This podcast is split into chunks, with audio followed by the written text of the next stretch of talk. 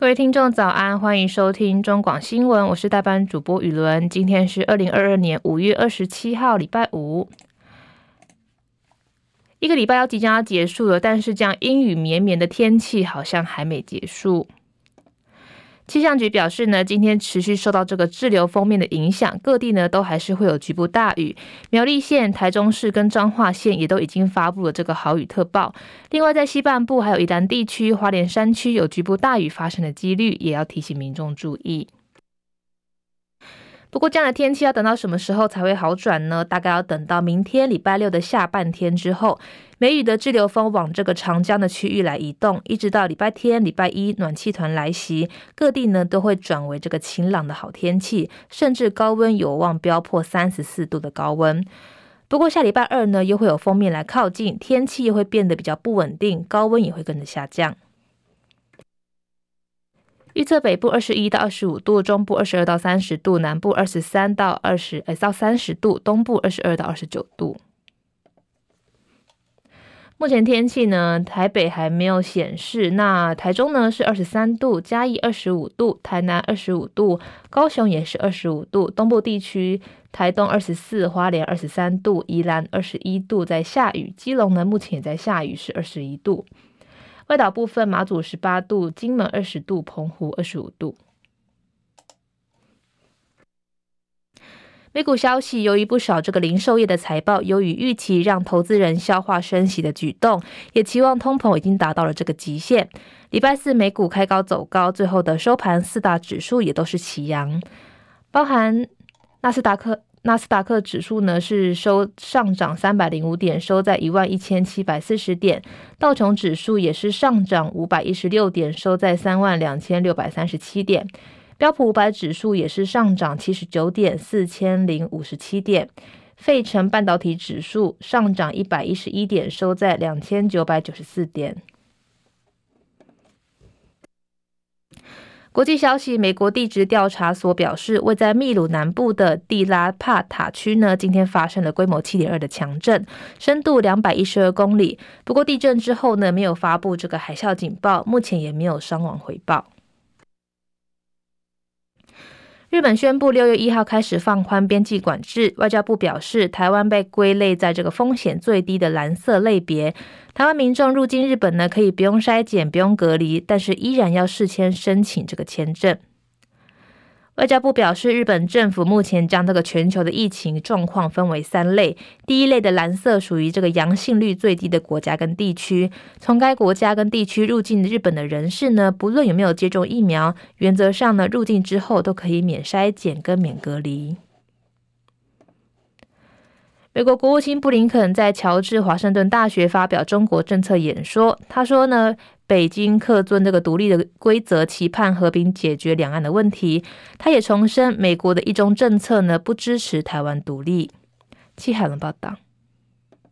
美国国务卿布林肯发表四十五分钟演说，表示拜登政府准备好加强与北京就各种议题直接沟通。如果中国官员采取行动因应疑虑，美方将会正面回应。布林肯强调，美国不寻求冲突或是新冷战，相反的，美国决心避免。关于美国总统拜登日前访问日本时，一度谈到如果中国以武力夺取台湾，美国将以军事力量保卫台湾。之后又重申一个中国政策不变。布林肯呼应拜登的说法，表示。是美国依然致力于基于《台湾关系法》、三联合公报和六项保证的一中政策。布林肯说，美国的政策没有改变，变的是中国。北京种种挑衅行动和言辞，严重破坏区域稳定，威胁台海和平稳定。美国反对两岸任一边片面改变现状的做法，期望透过和平方式解决两岸问题，并且不支持台湾独立。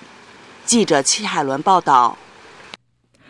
连日来的降雨呢，让这个中南部的民众叫苦连天。昨天晚间，在台中的海线，由于降下这个大量的雨势，清水等地方累积雨量已经达到两百毫米，包含沙鹿区都已经出现土石流跟淹水等状况，甚至还有这个机车骑士摔伤。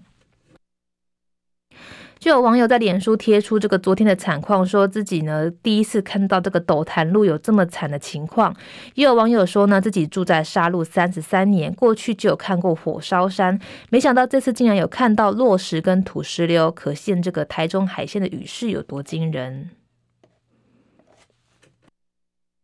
国民党立院党团昨天召开记者会，质疑这个能源政策表达缺电的疑虑。根据媒体报道，总召这个曾明宗说，经济部已经承认二零二五非核家园的政策确定会跳票。蔡政府呢正在研议核二、核三、核三这个研议的配套方案，以及二零二五非核家园神主牌应该如何解套。针对在野党的疑虑，台电回应说，这个因应国内半导体产业扩产、台商回流，加上车辆的电动化等因素，电力的需求快速增加，加上全球减碳的趋势，台电积极推动以气换煤、汰换原有的机组，来规划这个大潭、新达、台中、协和跟通霄二期等新增加的燃气机组。立法院会呢，今天将处理这个多项的议案。民进党立法党立法院的党团总召柯建明说，其中会处理这个台铁公司化的条例草案，有六条保留条文将会在院会表决处理。立法院党团二十号协商台铁公司化的台铁公司化条例草案，虽然有部分的这个条例保留，但是朝野达成共识，明定台铁公司的董事会下设置安全管理委员会。至于职工福利金条例规定跟这个土地跟房屋的税率等等，朝野达成共识，要采纳行政院的版本。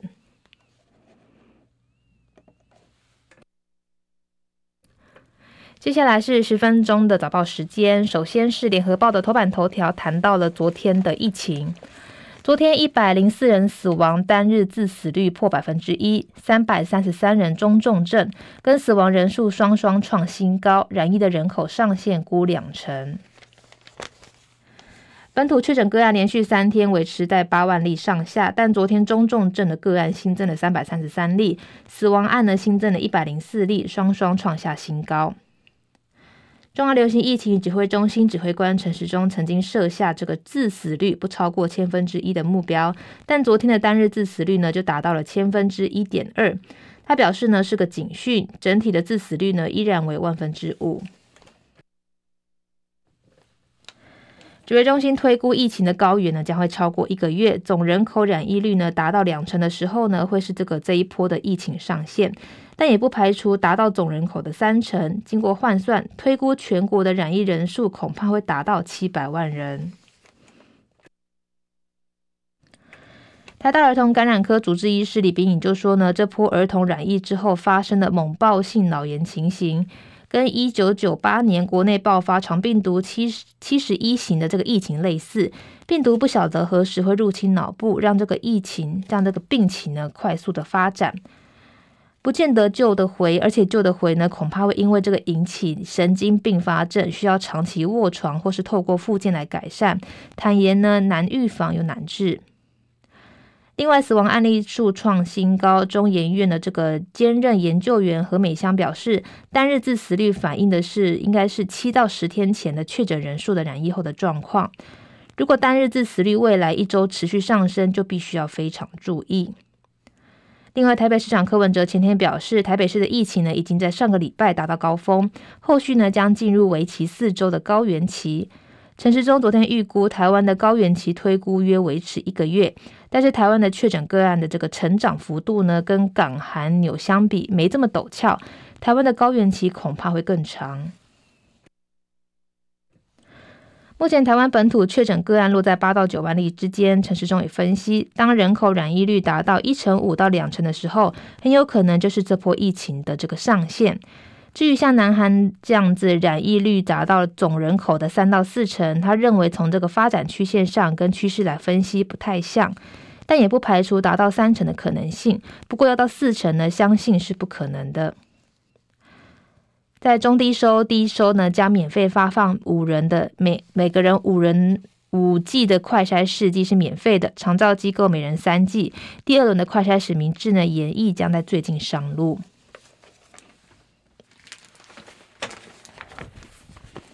接下来是中国时报的头版头条，同样也谈到了疫情，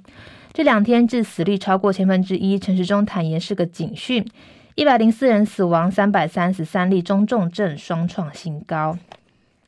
昨天新增了八万一千八百五十二例的本土个案，依然以新北市的一万七千六百三十二例最多。台中市呢，从第四名上升到第二名，单日新增九千九百四十四例。其他电其他县市依序为这个桃园市九千四百八十四例，台北市九千零六十二例，高雄市有八千五百六十六例，以及台南市的五千八百七十一例。陈时中说，确诊数在八到九万之间已经超过一周，看起来比较平稳。不过目前疫情依然处在高原期。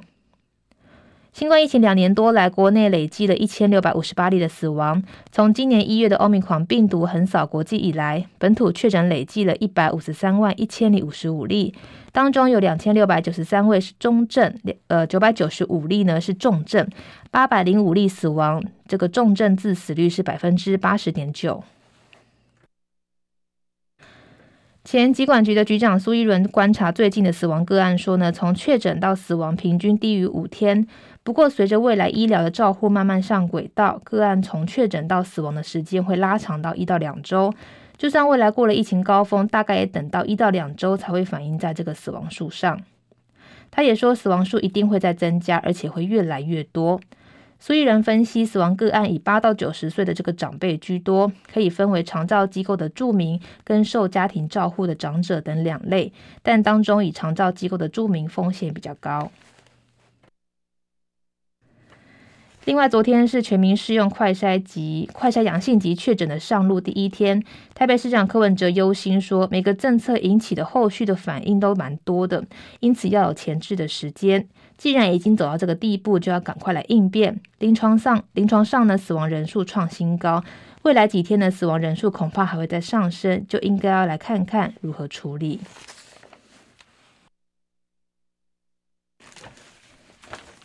接下来是自由时报的头版头条，谈到了布林肯发表政策演说，美将扩大联盟抗中国威胁。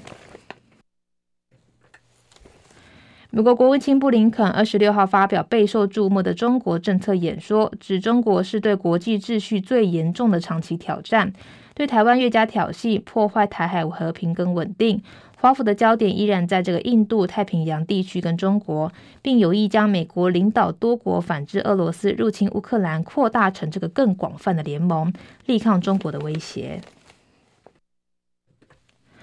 布林肯说，美国的焦点依然在印太，并没有因为俄乌战争而分心。我们依然依旧聚焦在这个国际秩序受到最严重的长期挑战，而这个挑战呢，就是中国带来的。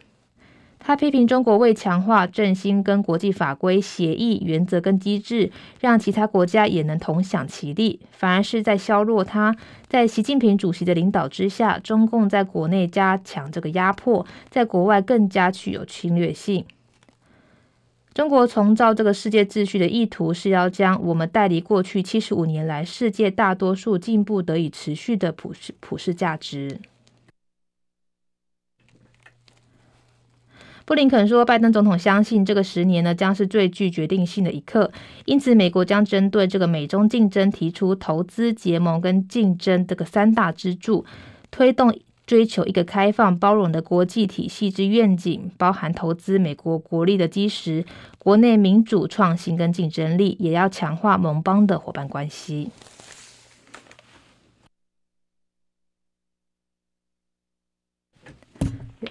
接下来是《工商时报》的头版头条，谈到了风向变了，台股 ETF 暴冲，投资人转向，四月前三大台股 ETF 净流入逾三百三十亿元，台股基金规模则是月减百分之十二。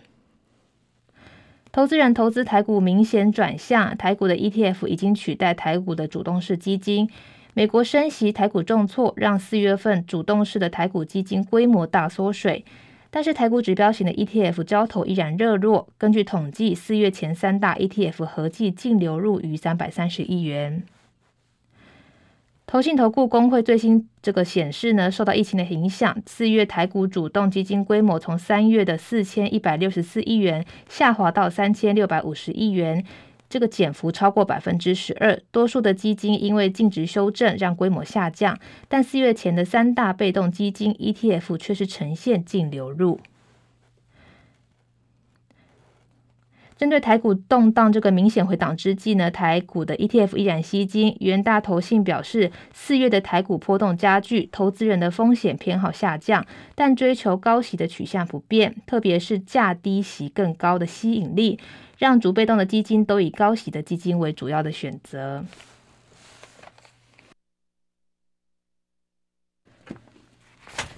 另外是经济日报头版头条谈到了李克强示警，陆经济恐跌出合理的区间。彭博表示呢，至今最严厉的措辞，表明增长目标越来越遥不可及。经济学家预测今年 GDP 仅成长百分之四点五。大陆国务院召开全国稳住基金大盘电视电话会议，陆媒估计大陆的这个全球与会官员人数超过十万人，规模之大历来罕见。香港明报报道，市场流传大陆国务院总理李克强在会上表示，中国经济有跌出合理区间的危险，也因此要求各部门来采取这个紧急的措施，确保经济在第二季来取得正成长。新闻最后呢，一样要提醒大家，今天呢，其实各地都还是有雨的天气，包含在苗栗县、台中市跟彰化县都已经发布了豪雨特报，其他。地区呢有降雨的几率。另外呢，外出上班上课的同学也要记得携带雨具哦。拜拜。